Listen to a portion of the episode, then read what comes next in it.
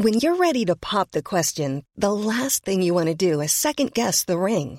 At Bluenile.com, you can design a one of a kind ring with the ease and convenience of shopping online. Choose your diamond and setting. When you find the one, you'll get it delivered right to your door. Go to Bluenile.com and use promo code LISTEN to get $50 off your purchase of $500 or more. That's code LISTEN at Bluenile.com for $50 off your purchase.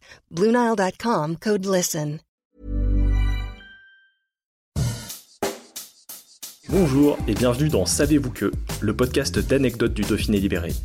Chaque jour, on vous raconte une histoire, un événement marquant, qui vous permettra de briller en société et de vous coucher un peu moins bête.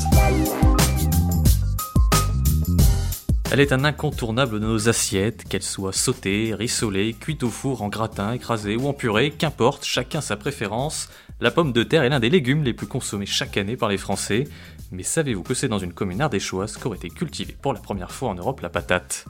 Remontons loin, très loin, dans les années 1540, soit plus de 200 ans avant qu'Antoine Augustin Parmentier ne la popularise.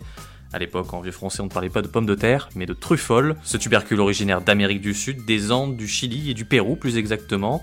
Mais alors, comment a-t-il pu traverser l'océan Atlantique pour se retrouver dans le petit village ardéchois de Saint-Albandé La réponse tient en un nom. Pierre Sornas, ce moine francisien de Tolède en Espagne, l'aurait ramené dans ses bagages au moment de rentrer finir ses jours dans son Bécuse natal.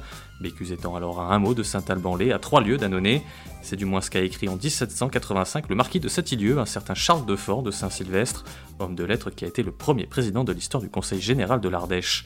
Si la pomme de terre fut d'abord introduite en Espagne sous le nom de patata grâce aux conquistadors de retour des Amériques, avant d'être diffusée timidement vers l'Italie et les États pontificaux, c'est donc bien à Saint-Albandé, en Ardèche, que l'histoire de la pomme de terre connaît un tournant. La culture de la plante produisant les tubercules de pommes de terre, aujourd'hui encore appelées truffoles, du patois la strifolas, s'étendit aux localités et villages voisins, Annonay, Satilieu, Saint-Romain-des, Saint-Jourdais, Préau, Saint-Symphorien-de-Main, Quinténas, Roifieux et Vanosque, puis dans toute la partie septentrionale du Vivarais, où des vastes champs furent ensemencés en truffoles et qu'on appellera truffoliers.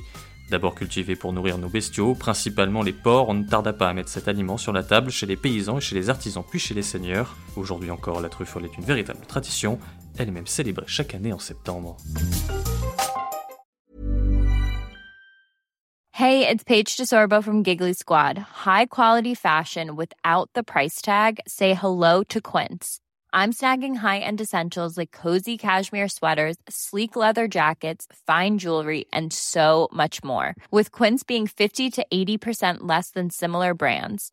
And they partner with factories that prioritize safe, ethical, and responsible manufacturing. I love that. Luxury quality within reach. Go to quince.com slash style to get free shipping and 365 day returns on your next order.